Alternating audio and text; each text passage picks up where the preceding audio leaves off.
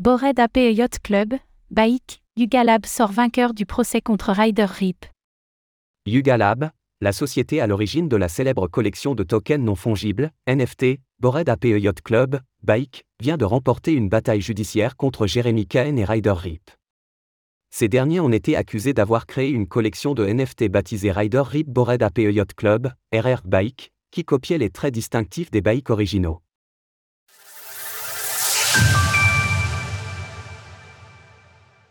Yuga Lab reçoit la faveur du tribunal. Un peu moins d'un an après le début de la procédure judiciaire initiée par la société Yuga Lab à l'encontre de Jeremy Cahen et Ryder Rip, la justice aura finalement statué en faveur de l'entreprise à l'origine de la collection de tokens non fongibles, NFT, Bored Ape Yacht Club, Bike.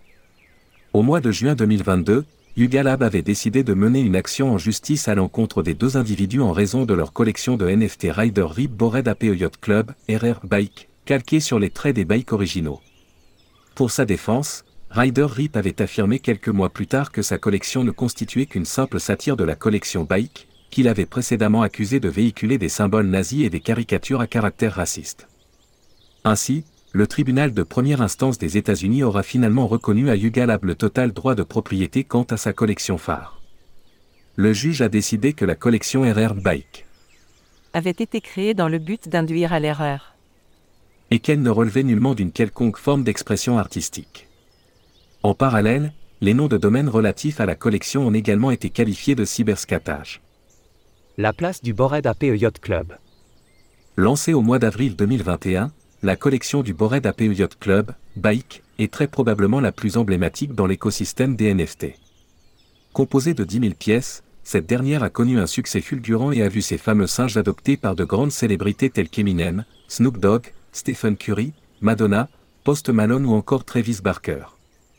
Initialement vendu à 200 dollars lors du lancement officiel de la collection, ces NFT s'échangent désormais pour plusieurs centaines de milliers de dollars et constituent la collection qui observe les plus importants volumes journaliers, aux côtés de ses collections parallèles, Mutant APE Yacht Club, Tudor for Otterseed, Bored APE Kennel Club, et ce depuis son lancement.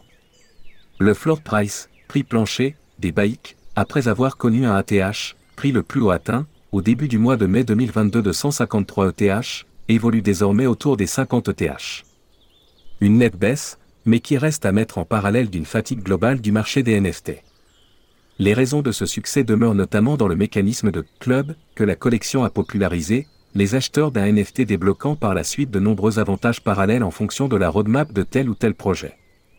Retrouvez toutes les actualités crypto sur le site cryptost.fr.